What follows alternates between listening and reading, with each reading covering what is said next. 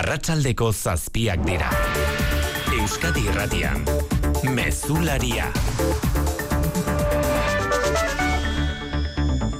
Arratxaldeon guztio indarkeria matxistak beste hildako bat utzi du Euskal Herria natzo aitortu zuen gizonezko batek Zaragozan emaztea hilizana gaur ezagutu da emakumeak korte zela. Herrian elkarretaratzea deitu dute ordu erdi barrurako patxi irigoien alkatearekin hitz egin duzuzuk Arratxaldeon. Arratxaldeon, alkateak dio, herria oraindik ere nahaztuta eta sinetxi ezini dagoela Maria del Carmen Rincón huertaren hilketaren berri izan eta gero. Fernando Sierra, alkatea. Imagínate que principio tuvimos 2022 y qué final vamos a tener. Dos vecinas en las mismas condiciones, pues, pues en las mismas trágico, la tan muerte tan trágica, tan sin sentido. 2000 eta hogeita bigarren honek herria bi aldiz du, bertako bi emakure, emakume erail dituztelako gogora dezagun urtea hasi zela Sara Pina Jeregi herritarraren hilketarekin, senarrak erailtzuena eta orain dator bigarrena urtea amaitu aurretik. Laro gehi urteko emakumea atzo aurkitu zuten bere Zaragozako etxean hilik, antza kolpeka hiltzuen haren senarra gala itortu baitzion poliziari bere burua entregatu eta gero bitartean kortesku udalak ezoiko bilkura deitu du hiru eguneko dolua ezartzeko, ordu erdi, ordu erdi barru hasiko dena eta ondoren manifestazio isila abiatuko da.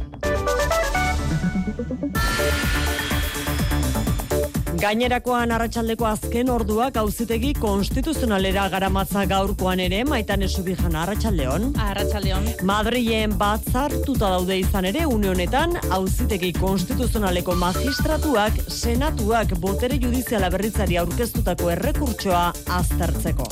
Eta ez dut duri aldaketarik etorriko denik bien bitartean alderdi guztie dute dagoeneko alderdi sozialista botere judizialaren blokeoa gainditzeko aurkeztutako lege proposamena bihar aurkeztuko dute eta horrekin asmoa da urtarrila amaierako plenoan behin betiko onartzea. Proposamena aztertzeko prestalderdia, kurren ezurren mertxa izpuru EH Bildu, Gabriel Rufian, eskerra. Principios ongi ikusten dugu, ze blokeo egoera honi aurregin bartzaio, eta bide horretan etortzen diren ekimen guztiak, ba, ontzat eh, ematen ditugu aldez aurretik. Que ustedes quieren aquí presentar una ley que recupere las enmiendas tumbadas, háganlo, ahí estaremos.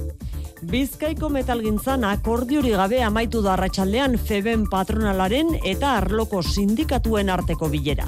Patronala gehiagizkotza jo ditu, gehiengoa duen komisiones obreras LAB, UGT, SK, CIET eta ZNT sindikatuek eraman dituzten proposamenak eta ostera ez da lan hitzarmena berritzeko akordiorik lortu. Sindikatuak azerre onartu dutelako patronalaren formula eta negoziaketarik gabe aurrez aurrekoak izango izan direla dio labek, elak berriz patronalarekin blokeoaren aurrean berehala greba mugagabea deitzeko beharra azpimarratu dute lab sindikatua bai pasa saioan. Ez dugu ulertzen beraien jarrera, ez dugu ulertzen beraien prepotentzia eta guk egin dugun eh, mugimendua uste dugu garrantzitsua dela onartu dugu beraiek proposatzen duten formula. Kargita garbi konfrontazioarekin jarraituko dugu. Volodymyr Zelensky Ukrainako presidentea iritsi da estatu batuetara Joe Biden presidentearekin elkartu ostean hitz egingo du kongresuan. Segurtasun neurri handiekin eta atzerapenerekin azkenean iritsi da bai, gerra sizenetik atzerrira egin duen lehenbiziko bidaia horretan. Prentxaurreko bateratu emango dute Bidenek eta Zelensky berakain zuzen ere, une erabakigarrian izan da Biden presidenteak baiestatu baitu unea baliatuko duela Ukrainari inoizko laguntza sortariek handien iragartzeko tartean legoke lehenbizikoz patriot deritzen misilak bidaltzea. Eta kiroletan Jonaltun Arratsaldeon. Arratsaldeon. Futbolean errege kopan bost euskal taldek dituzte partidak aur. Eta horietako bat eh, jokoan daukagu Merida eta Alabesen artekoa laugarren minutuan golik ez da, zazpietan zen astekoa, Ibiza, Islas Pitiusas eta Ibarren artekoa ere, baina arazo teknikoen gatik amabost minutuz atzeratu dute. Koria Reala eta Arnedo osasuna partidak zuzeneak, zuzenean emango ditugu Euskadi Irratian gaueko bederatzietan eta Arenasek Valladoliden bisita jasoko du. Herri kiroletan ere arrutik irabazi du aizkolarien urrezko kopa donostiako trinitateen parantzan. Denboraldi bikaina borobildu du urnietarrak. Eskubaloian, beti onak jokatzen ari da atarrabian granoiarsen orka. Berrogei garren minutuan, amazazpinako berdinketa daukagu eta bera-bera liderrak porriño irugarren selkatuari egingo dio bisita. Amaitzeko azken orduko atxirrendularitzan, Italian, Florentzian hasiko da 2000 eta hogeita lauko Frantziako turra, hiru etapa egingo ditu Emilia Romagna eskualdean hasiera urduria eta gora beratxua izango du. Laboral kutsak babestuta, eguraldia eta trafikoa. Maitane, errepidetan arazori bai ordunetan? Bai, arretagune bat apezortzian deban donostiarako norantzkoan, tunelean bertan eskuineko erreia itxita dago, unionetan bertan matxura bat izan baita, hori da segurtasun sailetik jakinara zidugunet digutena, donostiarako norantzkoan deban eskuineko erreia itxita dagoela. Eguraldiaren iragarpen euskalmeten, Jonander Arriagak, Arratxaldeon, Jonander. Kaixo, Arratxaldeon, bukatzear dagoen udazken astronomikoak ez digu aldaketarik ekarriko. San Tomas eguna giro atseginarekin bukatuko da. Temperatura epelarekin eta oro arateri, naiz eta ezin den guztiz baztertu aneminka tantaren bat botatzea. Eta bihar, neguko lehen eguna, lasaia eta oso epela izango da. Ego mendebaldeko aizea ibiliko da eta termometroak hogi gradura iritsiko dira kantauri toki askotan. Eta amabos graduren muga gaindituko dute egoaldean. Bestalde gaur bezala odeiak eta ostarteak izango dira eta ziurrenik ateri utxiko dio. Aipatu dugu Joranderrek eguraldi bikaina gaurkoa izan dela San Tomas eguna ospatzeko eguna handia zalantzari gabe Euskal Herriko txoko askotan azoka bereziak eta festa protagonista. Jende gehien urtero legez Donostian eta Bilbon izan da gaurkoan ere. Irati barrena nola joan da eguna? Konta eguzu Arratsaldeon Arratsaldeon bai gaur bertan eguan sartu garen arren eguraldia lagun milaka pertsona hurbildu dira Donostia eta Bilboko azoka berezietara, txistorra usain eta ataloak protagonistak gustura bi hiriburuetara gerturatutakoak barazkiak eta ikusi, eta hori, baserriko gauzak ikusi. Gazta sarra hartu dugu, eta, amen, txiri, txiri. Ba, ondo, etorri gea trenez, eta zorrontzatik, eta ba, mentxe egun pasaiteko asungakin, giro edarra, jende pila bat, puesto pila bat, eta ambiente edarra, pintxo batzu jan, eta eguna pasau.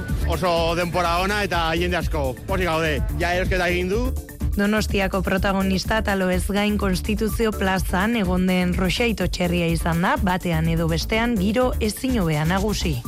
Arratxaldeko zazpiak eta zazpi minutu ditugu, teknikan eta errealizazioan Mikel Fonseca eta Xabier Iraola ditugu, e, ditugu lagun aurten gudazkeneko azken mezularia honetan, gaueko amarrak, amabi minutu faltan sartuko gara neguan.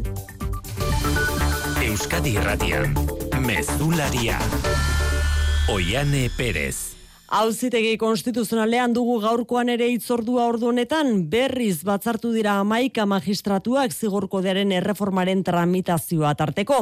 Ura geldiarazteko astelenean hartu zuten erabakiari senatuak jarritako elegitea dute aztergai ordu honetan, bien bitartean nerea sarriegi arratsaldeon. Arratxaldeon. Investidurako alderdi guztiek jada eskuartean dute, erakunde judizialak berritzeko blokeoa gainditzeko, pesoek proposatu duen lege proposamen berriaren testua. Asmoa da, urtarrileko azken plenoan onartzea behin betiko erreforma hori.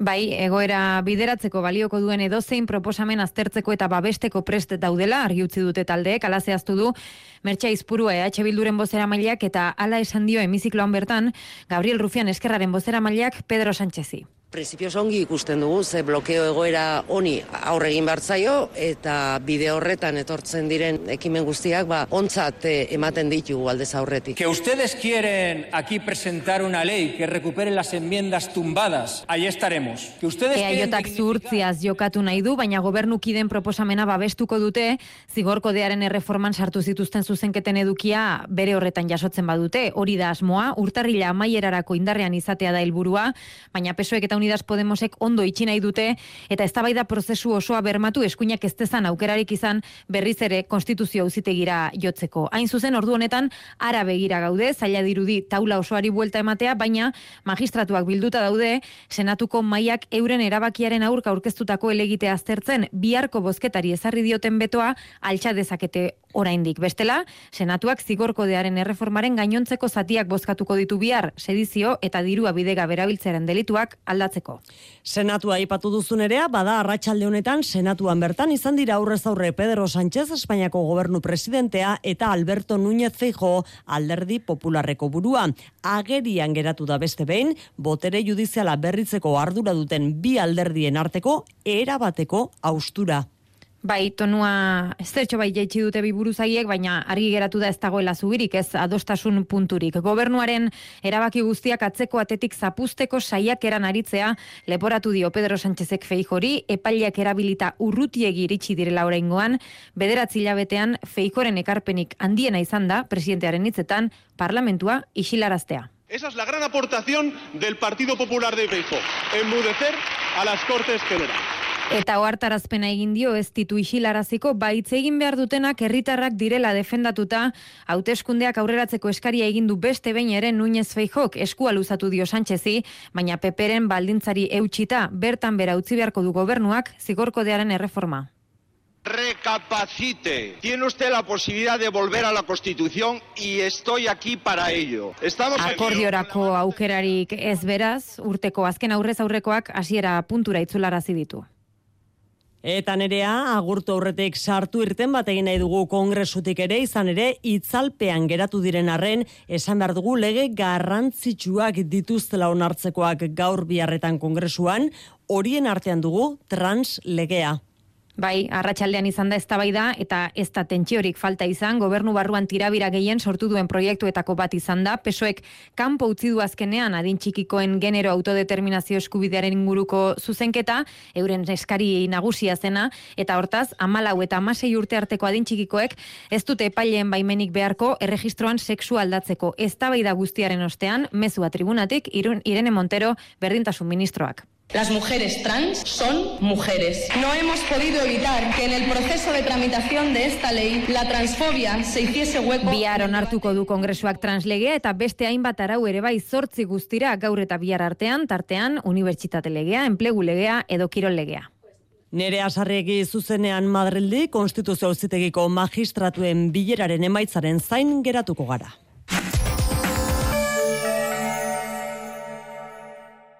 Bada beste modu bat erretirorako aurrezteko. Azalpen argi ezan bardu. Etorkizuna nola planifikatu ondo uler dezazun. Dena azaltzen dizun horbaitek soilik lagun diezazuke erretirorako aurrezten.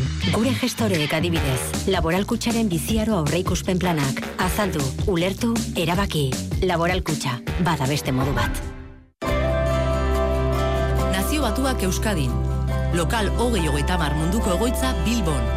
Bere helburua hogei hogeita maragendaren garapen iraunkorrerako amazazpi helburuen betetzea bizkortzea. Euskadi nazio batuen hogei hogeita maragendarekin. Eusko jaurlaritza, Euskadi, auzolana.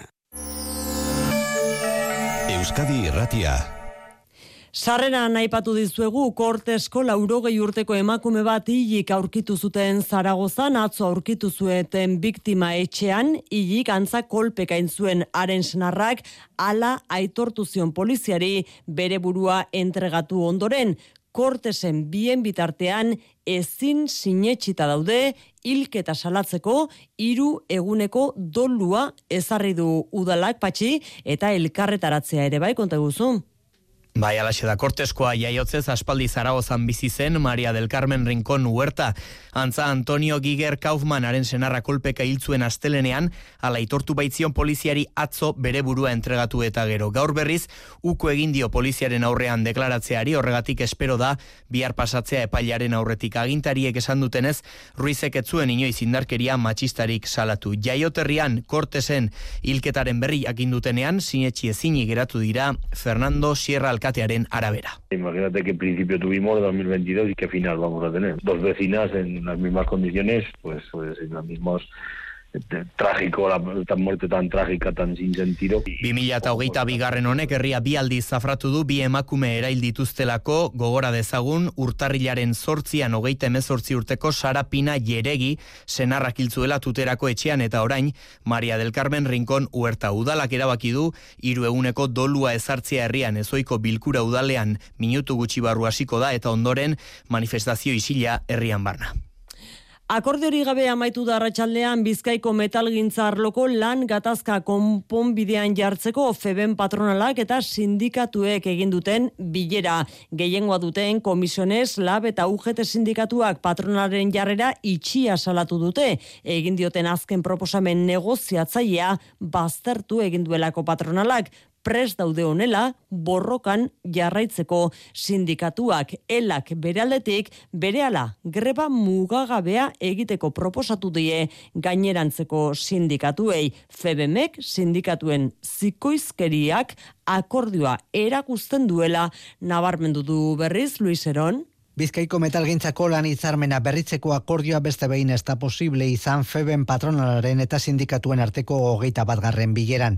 Patronalak negoziazioa blokeatzen duela salatuta, elak bere greba mugagabea deizeko beharra plazaratu die beste sindikatuei. Mikel Etxabarria. Patrona blokeatzen badu eta benetako edukiak ez baitu mai gainean jartzen, guk uste dugu, greba mugagabera joan berko lizatekeela sektorea, greba hori konbokatu salikarine. Eta propuesta ero hori trasladatu digu baita ere beste hiru sindikatuei. Mai sektorialean gehiengoa duten Komisiones Obreras Lab eta UGTek negoziazioaren aldeko apostua berretxita ere aukera guztiak astartzeko prestira. Urren ez urren, Unai Orbegozo Komisiones Obreras iratxe azkoen Lab. Afiliazio militantzia eta delegatuekin itzein beharko dugu eta adostu beharko dugu zentzu bide aurrera pausoa. Negoziatzen jarraitzeko guzti prez gaude, baina ez diogu uko egiten mobilizazio gehiago egiteari. Sindikatu sindikatu guztiok eh, egiten dugu irakurketa bat. Akordioa ez badago, grebekin jarraitu behar dugola. Eta momentu honetan estenatoki guztiak eta aukera guztiak eh, mai gainean daude. Febemek bere aldetik salatu du sindikatuen zikoizkeriak eragozten duela bizkaiko metalgintzarako izarmena lortzea. Datozen hiru urtetarako proposatutako KPIaren igoeraren gainetik sindikatuek iru puntu terdi gehiago eskatzen dutela zehaztuz.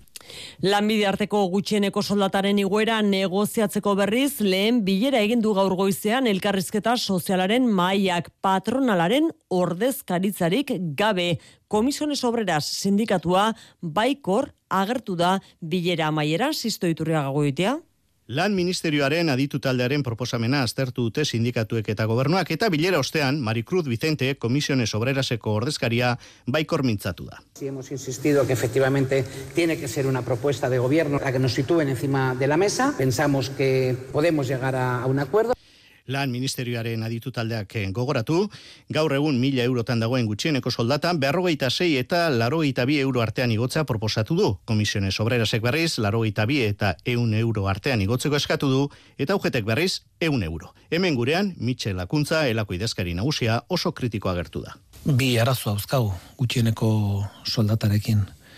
Bat, bajua dela, eta bestea, Espainian erabakitzen dela eta guk ze aldarrikatzen dugu hemengo realitatea aintzat hartuta, eh? Euskal Herriko realitatea, guk hemen aldarrikatzen duguna da, mila laureuneko eh, euroko gutxiengo soldata bat. CEOek eta CEPIMeko arbidez jakinarazi dute euren proposamena dela gutxieneko soldata berrogei euro igotzea, adituen gutxieneko proposamenaren azpitik beraz. Patronala ez da bilerara joan eta idatziz bidali du bere proposamena, baina Jolanda Diaz lan ministroak gogorarazi dio negoziatzeko mailan eseri beharra dagoela. Donostia ospitalean berriz batzar irekian aztertu dute zerbitzu buru eta langileek osakidetzako zuzendaritzarekin asteleneko bileran hitz egindakoa.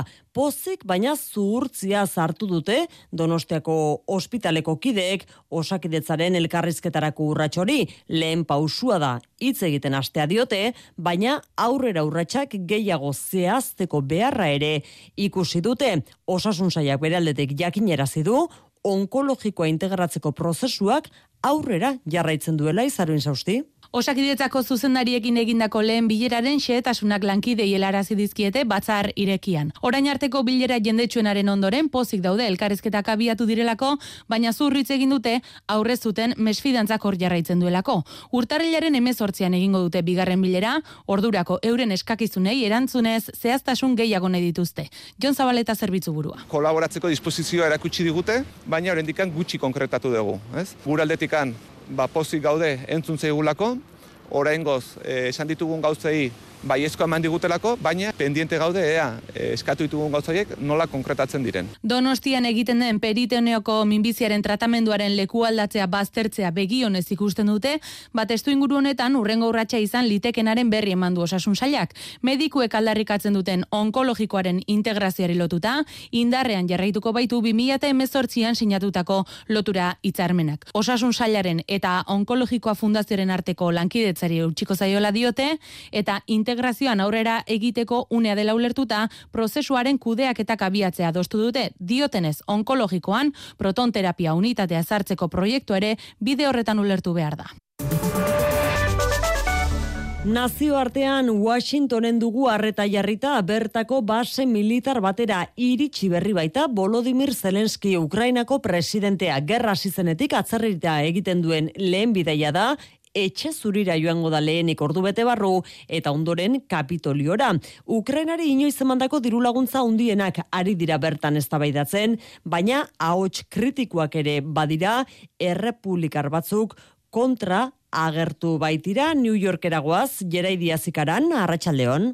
Arratxaldeon, segurtasun neurri handiekin orduotan etxe zurian dena prest Zelenskiri harrera egiteko. Estatu batuetako egazkin militar batean ekarri dute Europatik. Bi ordu inguruko bilera aurre ikusten da bi presidenteen artean eta ostean prentxaurreko bateratua emango dute. Bertan Bidenek Zelenski alboan duela Ukrainarentzako ia bi mila milioi dolarreko laguntza gehigarria iragartzea espero da. Eta laguntza pakete horren barruan daude lehen aldiz Patriot misilen bidalketa. Inoiz Ukrainara bidalitako arma sofistikatuenak balio handikoak. Ostean Zelenskik kapitolioan itzaldia emango du. Aurrean izango ditu demokratak eta errepublikanoak. Hain justu Ukrainarentzako ia berrogeita bos mila milioi dolarreko laguntza eztabaidatzen ari diren unean. Errepublikano batzuk horren kontra agertu dira eta Zelenski euren babesa eskuratzen saiatuko da. Ikusmin handia piztu du ez ustean bar tiragarritako bisita honek. Zelenski laguntza gehiagoren bila, lehen bidaian Europa ez eta estatu batuak aukeratu ditu. Diruz laguntza gehien eman dion herrialdea.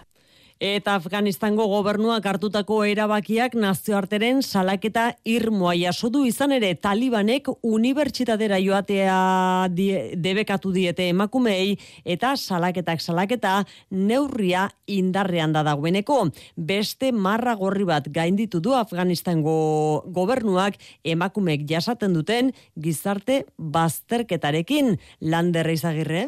Arratxalde hon bai oiane, Afganistango emakumeek debekatuta dute goi eskuntzarako sarbidea, abisu berri batera arte, benipen eskuntza ministerioaren agindua indarrean daia da, talibanek diote, unibertsitateetan, giro kultural eta erligioso egokia sortu nahi dutela, Mariam izeneko kabulgo ikasle gazte honek, etorkizuna kendu diotela sentitzen du.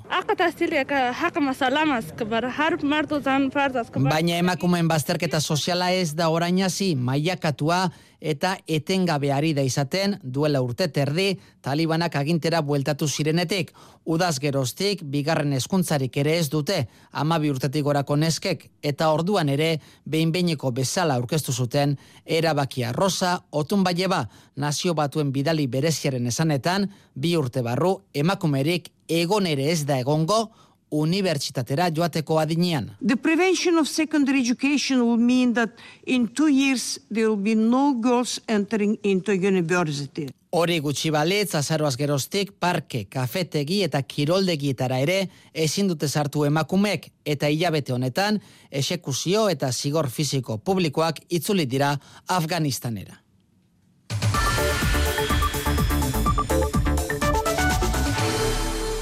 Abenduak hogeita bat gaur egun haundia Euskal Herriko txoko askotan, baina batez ere Donostian eta Bilbon milaka herritar hurbildu dira bi hiriburuetara Santo Maseguneko azoka bereziaz eta bestelako ekimenez gozatzera.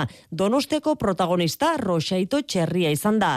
Eta Bilbon berriz berrikuntzak aurten lehen aldiz plaza berria ustu eta bertan egon ziren baserritarrak leku aldatu egin dituzte. Ekoizleek ez dute ordea aldaketa begionez ikusi, irati barrena izan dagoizean zehar San Tomas azokan, konta eguzu irati. Alaxe da izan ere baserritar asko eta asko dira urtero plaza berrian beti leku berdinean egono zirenak eta ema bizkaian ekazarien sindikatua ekoizlekin leku aldatze honen inguruko lehen balorazio bat egiteko datorren astean bilduko denarren, baserritarrek aurreratu digute aldaketa asko nabaritzen dela salmentetan. Berta mairu urte etorna zena. Klinte beti fijo joat izen da. Toan je, nito betan amene gain beste gentitik gaur txarra usin da. Zehara jodun da antxiki eta zera, beti leku berdin inoten ginen da lehenengo lehenengo momentuan, entonces ziren. Ez dute publizidad modurik izate batera kolan zelekuten gauden, edo, bueno, Donostian aldiz eguneko izarrandia, Konstituzio plazan egon den roxaito txerria izan da, jende ugari hurbildu da bere ikustera urtero legez. Ba, gaur etorgea lehenengo orduan txerria ikustea, eta gero ba zarriegi aldea edo jungo gea e, okendo aldea beste animaliak ikustea. Bai eta talua jan oski talua jan bereziki eta txerria ikusi. Goiz goizetik hemendikan gabiltza animaliak ikusten prosaito ikustea ere etorri gea eta orain ba gasto pixkat egitea baserritarrei. Eguraldi ona, txistorra usaina eta giro ezinoea izan dira urtengo San Tomas eguneko protagonistak. Agintariek garraio publiko erabiltzeko deia egin dute San Tomas egun honetan, baina Bizkaian egun osoko greba deitu dute gaurko Bizkaibuseko lau lineatan lan hitzarmen berria eskatzeko. Soilik Durangaldeko zerbitzu izaten ari da ohikoa gainerakoetan euneko geita marreko gutxieneko zerbitzuak jarri dituzte. Iruzu eta beta banatuta manifestazioak egin dituzte Bilbon goizean goizetik greban dauden langile. Kondorioz trafikoan eragozpen handiak izan dira. Joseba Telleria, Busturia Leartibai BLB konpainiako lan batzordeko ordezkaria. Dauku konzesionaria bat, dala avantzakue, e, durangaldea, horrek e, bai udabarrizen konsegi duen, eta IPC konsegi duen, eta lortu ben, IPC lortu ben, eta eta guaren atzetik, yes, gu eskarak itxiago izango, e, bizkei da dana, enpresa desberdinek izin arren ezin dugu lako diferentzirik euki soldatetan, eta ba horren bilezu gara. Kultura lorreko lan baldintzei lotuta Euskadiko sortzaieentzat fiskalitate marko berezia sortzeko akordioa gertu dagoela iragarri du Bingen Zupiria Kultura Sailburuak legebiltzarrean asun arozena zertan datzan. Bai, kultura saileko arduradune jakinarazi dutenez abenduan ezpada urtarrilean helduko da jaularitzaren eta foru aldundien arteko akordioa bingetzupidia. Uste dugu ez gaudela urrun, Euskal Sortzaileentzat fiskalitate eh, marko berezitu bat eh, sortzetik eta gero noski e, hor erabakitzen dena batzar nagusietara joan beharko da batzar nagusien onespena izan dezan. EH Bilduk eskatutako azalpenetan orain arteko balantzea ere egin du kalean egiten den kultura jarduera pandemia aurreko datuetara iritsi dela jakinarazi du batez ere bertsolaritza azpimarratuta kezka ordea toki itxietan egiten diren emanaldietan dago. Adibidez, musika amabostaldian uste baino sarrera gutxiago saldu direla, edo amesten zena baino gutxiago, eta gauza bertsuak gertatzen ari dela Euskadiko Orkestra Sinfonikoaren omandaldiekin.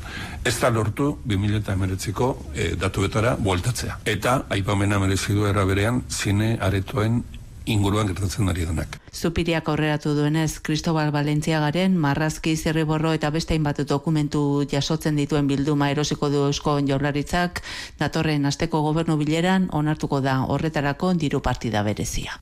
Migrazioaren tragedia islatzen duen txosten aurkeztu du Caminando Fronteras kolektiboak foru gobernuarekin elkarlanean. Egunean sei pertsona migratzaile hiltzen dira Senegaldik, Marokotik eta Algeriatik Espainiako kostaldera iristen saiatzen direnean. Azken bost urteetan, amaika mila eta berreun migratzaile baino gehiagok galdu dute bizitza. Eduardo Santos migrazio kontseiariako hartarazi du bidasoa ibaia geure mediterraneoa dela bertako erakundei dagokie giza eskubideak bermatzea elieraso. Egoaldeko mugetan gertatzen dena heltzen ari da bai geurera, kontrol zorrotzak, migratzaileen aurkako sarekadak, deportazio azkarrak eta eriotzak. Eduardo Santos migrazio konsellariak argi du giza eskubide urraketaz ari gara, Mediterraneoan, Melian eta baita bidasoan ere eta erakundek ezin dute ezikusiarena egin. Ikusi egin dugu nola gertatzen ari den gizaskubiden urraketa baita ere gure e, mugetan, bidazoan, esan behar dugu pasibitateak hiltzen duela eta guk ez dugu beste aldeari begiratu nahi. Estatuan, Kanaria arbidea da migratzaileentzat arriskutsuena ia sortzi mila biktima bost urtean, baina zenbaki gordinetatik arago, biktimak nortzu diren, nondik dato zen, eta jasan dituzten giza eskubide urraketak aztertu ditu Caminando Fronteras kolektiboak. Elena Melero eludunak azaldu du migratzaileen eskubideak defendatzeko arazoak izaten dituztela. Negación del auxilio muchas veces por parte de civiles, porque hay una criminalización eta en las kriminalizazioaren beldur, arrantza untziek kasu kasu laguntza ukatzen dietela migrantei. Azterlana aurkeztu dute, alarmak piztu eta estatuek giza eskubideen errespetuan aurrera egin dezaten. Aita Mariontzia bere aldetik urtarrilaren amaieran itxasoratuko da, Italiako gobernua prestatzen ari den legediaren beldur dira ala ere, zigorrak jasoko dituztelako erreskateren bat egin ezkero. Orain arte bezalaritzeko konpromiso agertu du Simon Bidala Itamari ontziaren kapitainak eta legebiltzarrean laguntza eskatu du. Respecto a la norma que Porturatzean erreskatatzea debekatzen duen arauaz, kapitan naizen ez esan dezaket ez dela lakori gertatuko. Erreskatatu behar badugu, erreskatatuko dugu beti bezala. Eta hortik aurrera aurre egin beharko diogu etorriko denari eta hor behar bada beharko dugu babes politikoa.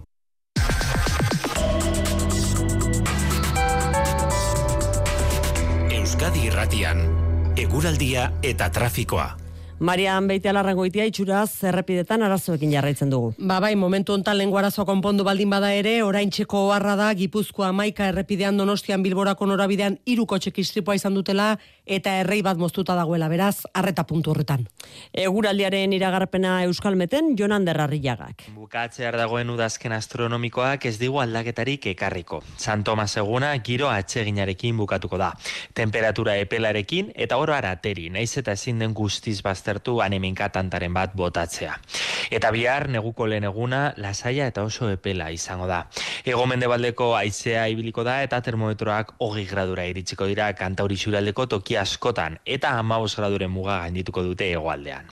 Bestalde gaur bezala odeiak eta ostarteak izango dira eta ziurrenik ateri utziko dio. Mezularia, gertukoak. Iruña dugu urrengo urteko aurrekontuak onartzea lortu ez duen hiriburu bakarra ego euskal herrian izan ere aurrikusitakoa bete da Iruñean eta Navarra sumak aurrekontuak luzatu egin beharko ditu.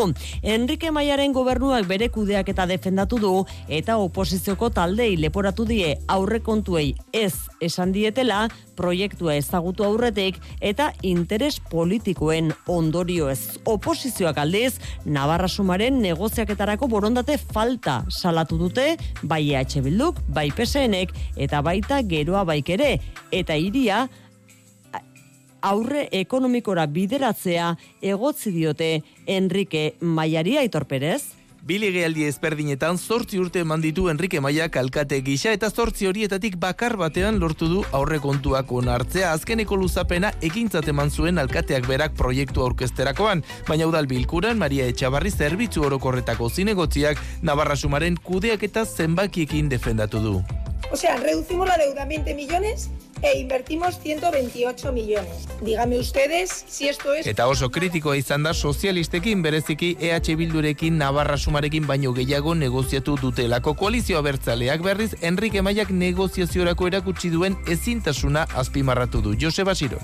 Gobernua da aurrekontuak aurrera atera behar dituena eta gobernuan egon diren sortzi urteetatik zazpi urteetan ez dute hori lortu. Hau da, benetako eta erabateko porrota. Alderdi sozialistak eta geroa baik azkenik zorra onditu izana leporatu diote Navarra Sumari eta bide horretatik joan da iria aurri ekonomiko egoerara eraman dezaketela ohartarazi dute. Beraz, aurre kontuen inguruan ez ustekorik gabe, orain begirata guztiak Enrique Maiarengan jarriko dira hauteskundeetarako hautagaia izango denala ez argitu bitartean. Araban berri zain bat senidek adinekoen egoitza pribatu batzuk gehiagizko klausulak ezartzen dituztela salatu dute, beren kontratuetan egiten dutela hori. Bada kontsumobidek kaleratutako txosten batek baiestatu egiten du hori. Euskal Autonomia Erkidegoko amasei egoitza pribatutan egindako ikerketak, sei abusuzko klausula mota antzeman ditu Mikel Saez. Euskadiko amasei adinekoen egoitza pribatutako kontratuak aztertu ditu kontsumobidek 2008an eta 2008an. Guztietako kontratuetan batekoan izan ezik, abusuzko klausulak aurkitu zituzten kontsumobideko teknikariek. Guztira, sei gehiagizko baldintza mota dira, Oikoena prezioen igoera KPIa ez den beste indizi bati lotzea. Laura Altzola kontsumobideko zuzendaria. Klausula horretan dagoen ba, gardentasun falta baliatuta enpresaria ba, e, arrazoi obiektiborik gabe prezioak igotzea e, ba, aukera izateak. Eh? Bederatze egoitzatan kontsumitutako denbora gorantz biribiltzea antzeman dute eta iruko kontratuetan egoiliarren baliozko objektuak, hortzordeak, metaurrekoak, audifonuak eta bar galdu ezkero, enpresa ez dela horren arduradun egiten zioen klausula ageri da. Egoitzetako erabiltzaientzat beharrezkoak diren objektuak ba, zentroak ezin du klausula batean baztertu a priori duen erantzukizuna. Kontsumo bideko bulegoetan, orain arte ez dute horren inguruko salaketarik jaso, hori dela eta egoera honetan egon litezken pertsonei erreklamazio aurkezteko deia egite diete. Ulertu aldezak et, e, bazaia dela eta situazioa ba, zaila izan aldela, baina guk ba, erreklamazioa edo, edo kexa behar dugu zerbait egiteko. Gaur gaurkoz, kontsumo bidek ez du kanpaina berririk aurre ikusten adinekoen egoiza pribatutako kontratuak ikuskatzeko. Urtero bezala San Sebastian egunaren bezperan herritarren merezimenduaren dominak emango dira aurtengoan ere. Donostiako udalak, Ajifes elkarteak, Easo Abesbatzak eta Lola Orkajo, Maite Sabadell eta Gurutz Linazasoro herritarrek iriari egindako ekarpenak aitortuko ditu eta beraiek jasoko dituzte aurtengo dominak beraz. Berrogeita amairu hautagaien artean aukeratu dituzte eneko goia Donostiako alkatea. Easo abez batzak, ba, iriaren jarduera kulturadari egiten dion ekarpenagatik. Agifez elkarteari buruko osasunarekin arazoak dituzten pertsonei eta familiei eskaintzen dien laguntza bikainagatik.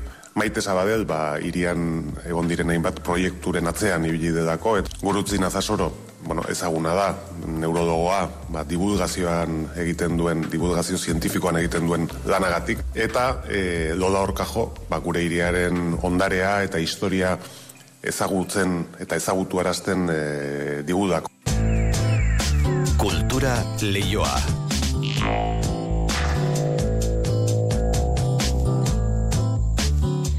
Baionako Luna Negra aretoak kalakan taldearen disko berriaren aurkezpen kontzertuak hartuko ditu gaur eta bihar akapela kantatutako abestiek soilik osatzen dute ahotsez izeneko lana. Bederatzi kantu osatutako diskoa da gehienak euskaraz kantatuak, naiz eta besteak beste ingelesa eta portugesa ere entzungo ditugun itziar lumbreraz.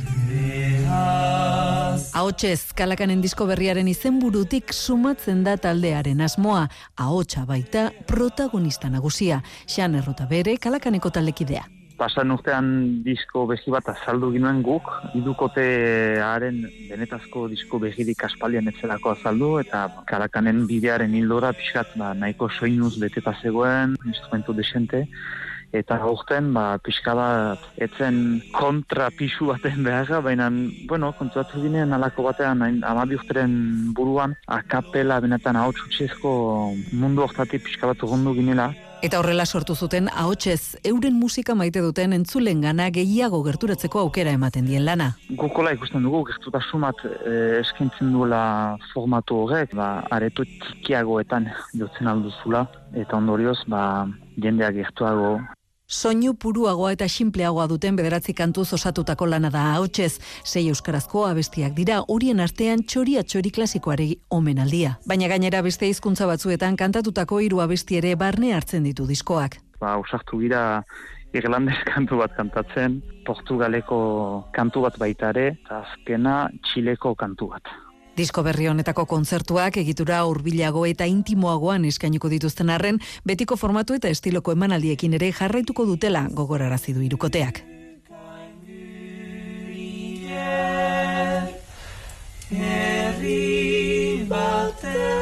Kalakanen kontzertuak gaur eta bihar Baionan 2023ko Katapulta Tour Gipuzkoan parte hartuko duten artistak aukeratzeko deialdia egin du Katapultak.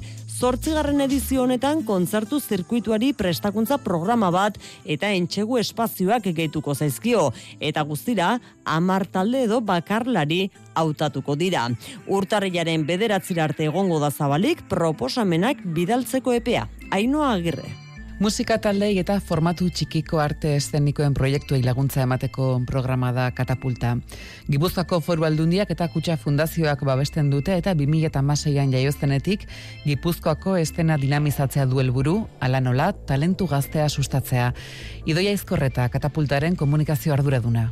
Alde batetik e, izango dira lau emanaldi Gipuzkoako espazio ezberdinetan eta jaialdietan, lauron euroko konpentsazio ekonomikoa emanaldi bakoitzeko eta promozio e, bideo bat. Eta programa bihurtzen da, zeren gehitzen ditugu ba, aurten e, komunikazioa, sustapena, eszenografia eta fiskalitateari buruzko e, prestakuntza programa bat. Baita ere, Kutsa Fundazioak tabakaleran dituen instalazioetan e, entxegu espazioak eskainiko dira eta ere bai, Kutsa Kultur Kluba izango da espazio berri bat e, aurtengo programa honetan. Musikan, estilo ezberdinak, pop, rock, folk, elektronika, hip-hopa, eta antzerkien berriz, bakarrezketak, performanzak, magia, mikroantzerkiak, horiek dira katapultak bultzatzen dituen proiektuak.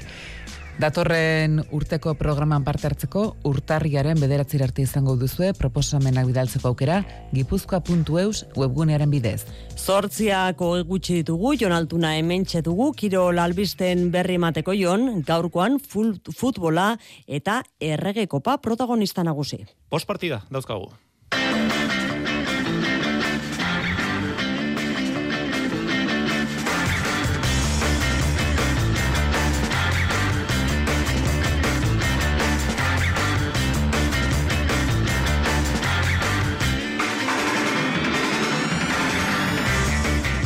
Eta horietako bi jokoan uneotan.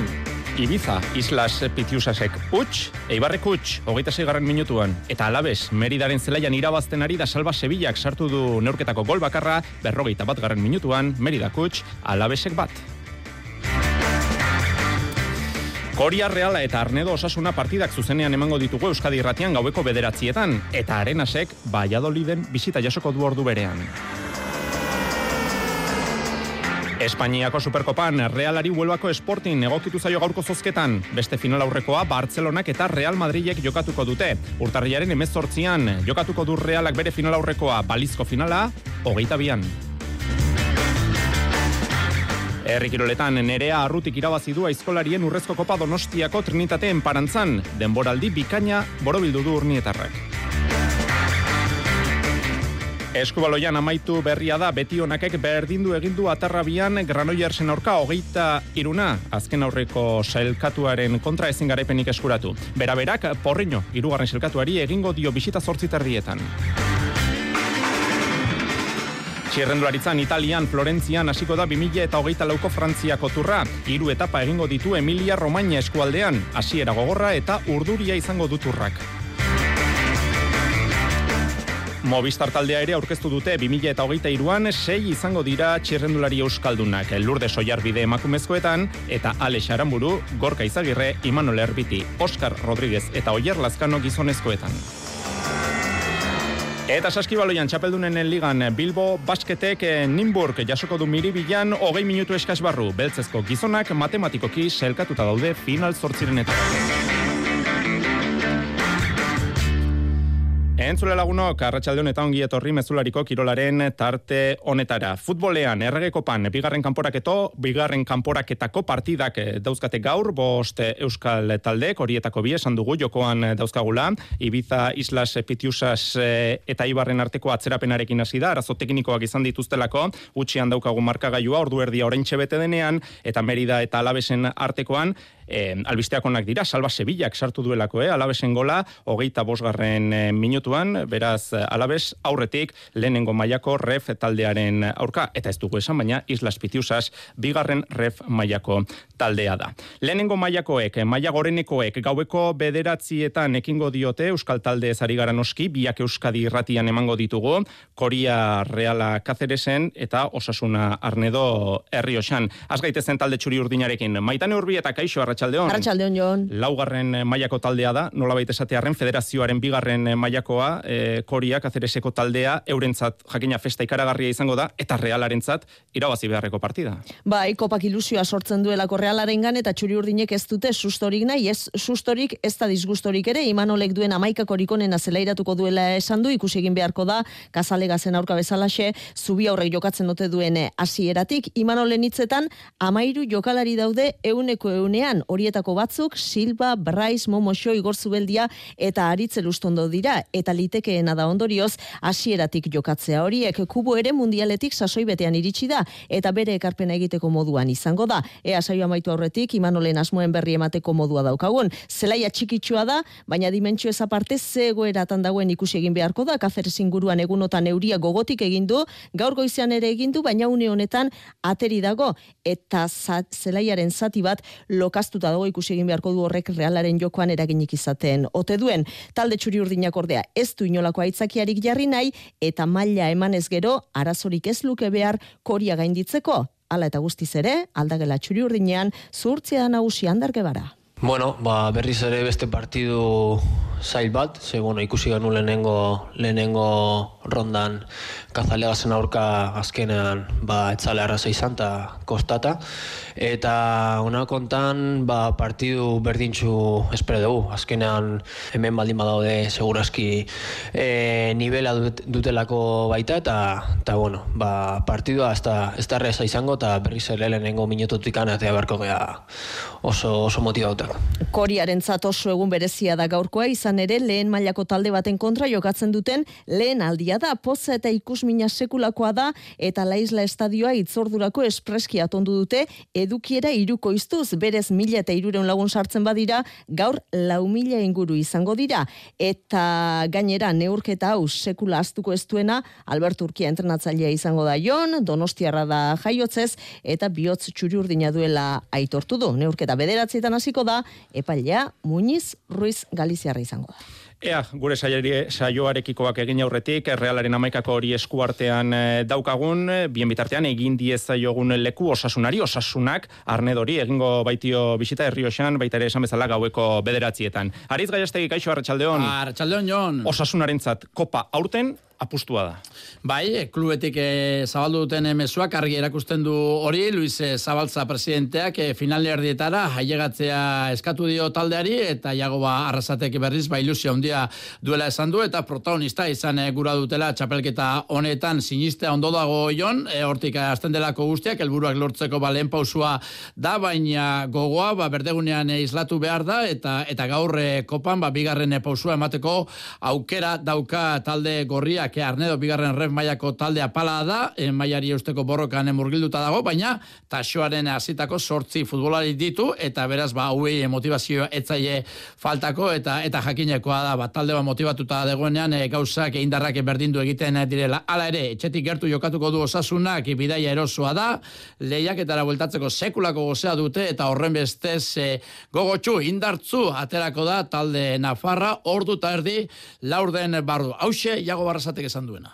Bueno, e, gogotzu barriro ez, denbora asko dara hau entrenetan, partio ofizialik auki barik, bizer da lehengu, eta gainera, ba, ba guztoko daukegun e, lehiaketa baten ez, kopako lehiaketa honetan, bueno, e, arnedo da urkarixe, gu baino beraua dauen talde bat, edo kategoria batzuk beraua, baina bueno, kopan bakigu Ezelako gauzak paseten dizen eta gauzak e, ziretasunez hartu dugu, e, aztertu dugu, gauzak ondo nahi dugun zein eta eta rondaz pasau ez, hori da gure helburu eta horretarako bakigu partion baten biko dugula ez, eta ilusio horreaz goi ez, ia bizar partion bat dugun eta ostiraleko bombo horretan eh, egon aldogun eta labetik atera berria, jago barraseteren amaikako, aritz gaiazte. Hori da, Sergio Herrera, que zainduko du batea, beraz, belauneko minak gaindituta, lesioa gaindituta, berriz ere atera itzuliko da Sergio Herrera, zure laguna, atzeko lerroan eskuinetik eskerrera, Nacho Vidal, David García, Aridan eta Manu Sánchez e, hariko dira, euren aurretik e, Pablo Ibáñez, lauko lerroa osatuz eskuinetik eskerrera, Roberto Torres, Darko Brasanak, Ruben García eta Kike Barja, eta Kike García izango da futbolaririk e, aurreratuenak. Azken uneko notiziare bai, Moi Gomez, ondo ezik, e, ez dela bat, deialdian eh, sartu eta ere berean, Abde eta Budimir eh, munduko kopan eh, egon ostean, gaurkoan ez daudela zerrendar, horren beste hauek ere ez dute ba parte hartzeko aukerarik izango. Atxeen aldira iritsi berria da alabesen partida, Merida Coach, alabesek bat, hogeita malaugarren minutuan, golik ez da Ibizan, Ibiza Islas Pitiusas eta Eibarren artekoan. Eta falta zaigun partida, Arenas Valladolid da, getxon jokatuko dute gaueko bederatzietan. Bihar, Gernikaren txanda, Zelta jasoko du. Atzo gogoratu, atletikek lortu zuela txartela aurrera egiteko eta Real Unionek agur esan ziola errege kopari. Eta emakumezkoetan Euskal Selekzioak iru eta huts irabazizion txileri mendizorrotzan, iraia iparragirrek ofizialtasunari buruzko hausnarketa hause egin zuen Euskadi irratian. Noski, ofizialtasuna gauza handi bat izango da, e, helburu da, ez? Baina, bueno, helburu hori lortzeko azkenen pauso txikiak eman berdia. Bide honetik angoaz, gauzak ez dia errexaka izaten, eta, bueno, ez ailtasun horien aurrean, ba, gure e, alternatibak bilatuz, ba, aurrera pauso txiki horiek emateko aukera balin badago, gaitzerdi, ez? Azkenen pixkanaka e, bide luze bat dau, eta gauza asko dago egiteko, beraz, bueno, ba, pixkanaka, e, gaurkoa ba bezala, ba, unsuma izango da bezala, e, ba, bueno, e, lan egingo dugu gaur gaudenak, eta etorkizunen datozenak, ba, jarraita, jarrai dezatela ez.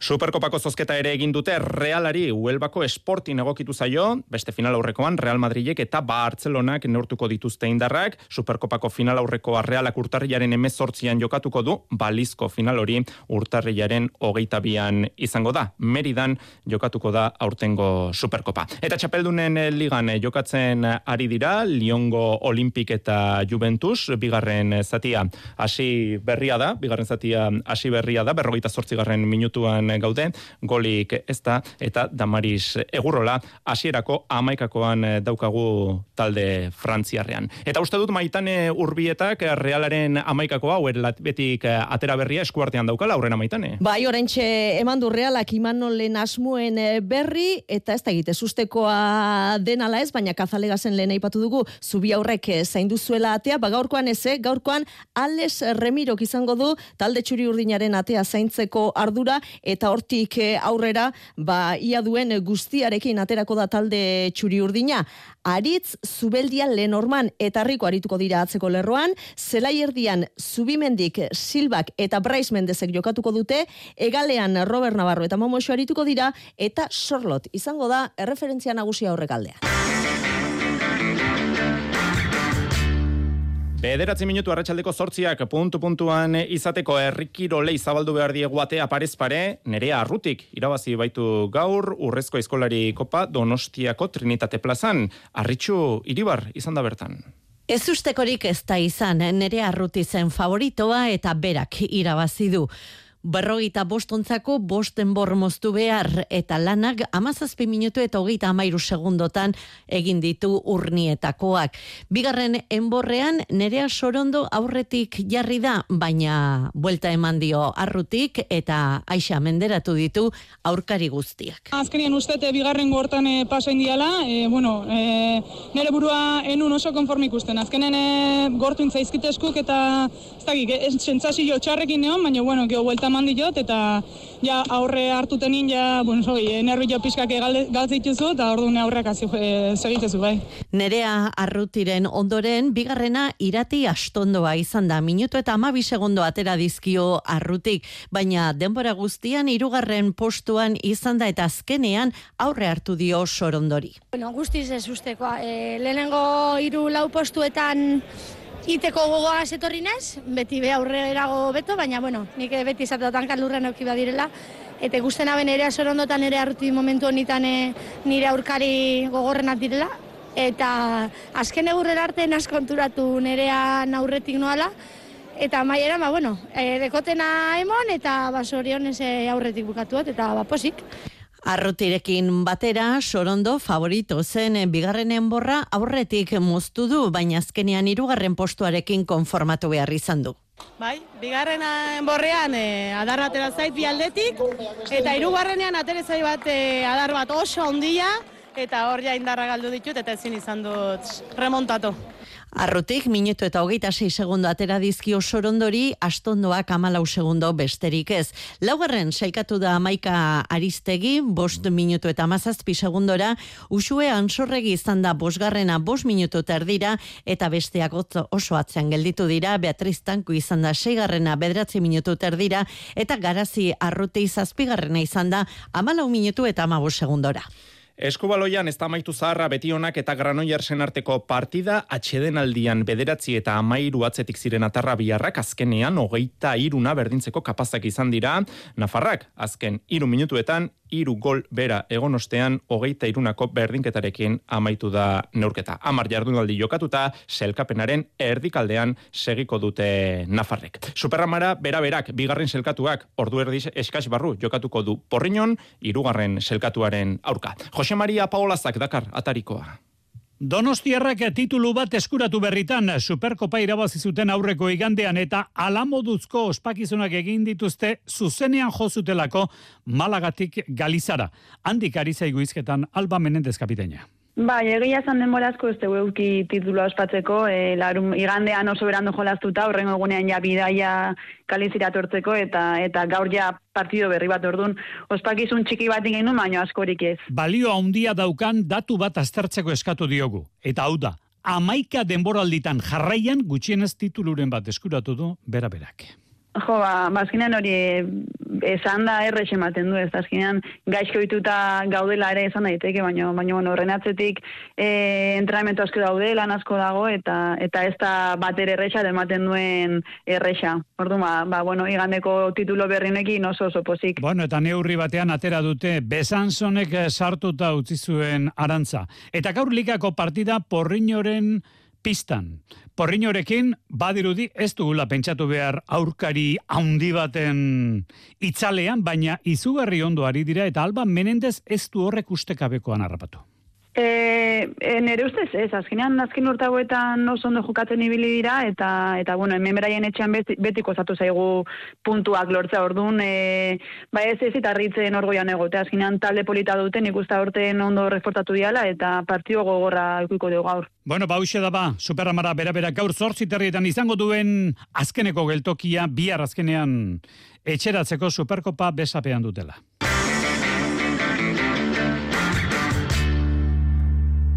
Txirrendularitzan duela ordu bete eskaz, jakin dugun notizia, Frantziako turrarekin lotutako albistea da, 2000 eta hogeita lauko edizioa Florentzian hasiko da, Italian, Florentzia eta Rimini artean jokatuko da lehenengo etapa, zazpimendate puntua garrirekin, ia lau mila metroko desnivel positiboa izango du, bigarren atxesenatiko nasi eta Bolonian amaituko da, San Lukako igoera motz bezain pikoarekin, eta irugarrena piasenzan hasi eta Turinen amaituko da, azken hau, esprinterrentzat da aproposa. Iru etapek, berreun kilometrotik gora izango dituzte.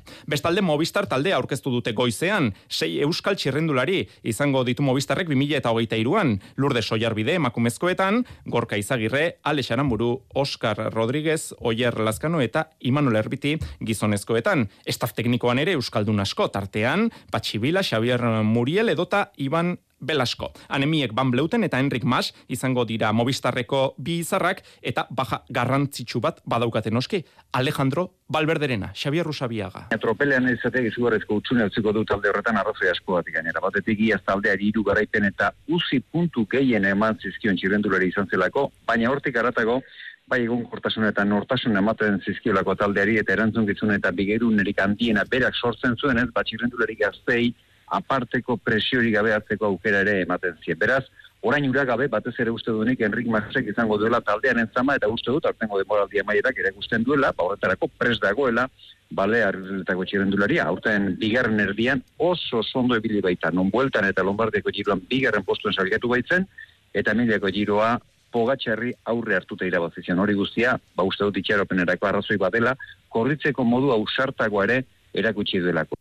Saskibaloian, txapeldunen liga gaur Bilbon, Bilbo Basket eta Nimburg, aurrez aurre, minutu gutxi barru, hasiko da neurketan miribilan, sortzietan, etxeko lanak eginda, final sortzirenetarako txartela pol txikoan daukate beltzezko gizonek, eta belaun zuzenean ikusgai izango duzue partida. Eta emakumezkoetan, ideka euskotrenen taldea utzi duena, kadrilasen da, e, baja da, eta datozen egunetan beste jokalari bat iritsiko da Donostiako klubera. Hain justu bihar, derbi handia, jokatuko dute, gaskan, gernikak eta idekak idekak eta gernikako be esan da, itziar Aristimuño lointek eh, gernikako jokalaria. Talde oso ona dela, ba, kalitaten handiko jokalariekin, eta bueno, uste dut, ba, ba, emaitzetan ez dutela izan ba, ba sorte, sorte asko, Baina, bueno, e, uste dut ba, gure partida ba, hori oso lietuta egongo dela, e, azkenean ba, haiek ba, edo jokalaria ba, oso oso ofensiboa izan alda eta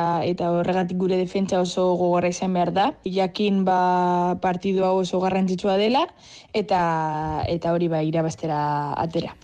Urrezko lebligan, guk Gipuzkoa basketek partida dauka gaur, Valladoliden kantxan bederatziak laurden gutxiagotan. Eta maitzeko pilota, gaur odei esposito izan dugu kirolegez, eskutatik gaizki egonostean bihar berragertuko da murrion, bikuñarekin bikote osatuko du bakaikoa eta morga etxe berria izango dituzte arerio promozio mailan. Ilabete gutxi danamatza profesionaletan, baina maila ona ematen ari da odei esposito. Ba, deutatuta pixka, traia pixka euki, euki izan dut, eta, ba, bueno, geskuk, paroi txiki bat berri izan du eta berri ze hostia lontan ba martxan hasteko gokin. Oso gustu nago, ez? Hain izen bai amaten, baina bueno, eh hau unitik egunia doa, joan koran nago, geho bera jitmo nahi, osea, que saiatuko gea alik eta ondo entrenatzen, alik eta ondo prepatzen, ba, mai igual baten seiteko. Eta areto futbolean osasuna magnak Sevillan jokatuko du betisen aurka, Aspil Rivera Navarrak tuteran etxean jokatuko du antekeraren aurka. Bi partidak ordu erdi barru zortziterdietan hasiko dira. Atxean aldira iristear Eibarren partida, Ibiza Islas Pitiusasek utx, Eibarrek utx, eta atxean aldian Meridak utx, alabesek bat. Gu bederatzietan itzuliko gara, gero arte. Iluntzeko zortziak dira. Euskadi Irratiko Informazio Zerbitzuak. Albisteak. Arratxaldeon berriz ere guztio amaitu berria da kortesen azken hilketa matxista salatzeko elkarretaratzea. Atzo aitortu zuen gizonezko batek zaragozan emaztea hilizana. Gaur ezagutu da emakumea kortes tarrazela. Itxuraz kolpeka hiltzuen laurogeita urteko gizonak, laurogei urteko Maria del Carmen Rincón Huerta Nafarra. Kortesen, hiru eguneko dolua ezarri du udalak ezin sinetxita Fernando Sierra Alkatea. Imagínate que principio tuvimos 2022 y qué final vamos a tener. Dos vecinas en las mismas condiciones. Pues... Gogorarazi du 2008 bigarren honek bi aldiz kolpatu duela herria bi emakume hil bikotekideek urte hasieran hogeita emezortzi urteko Sara Pina ieregi hiltzuen haren senarrak bihar pasako da epaiaren aurretik Maria del Carmen Rinkonen hiltzailea.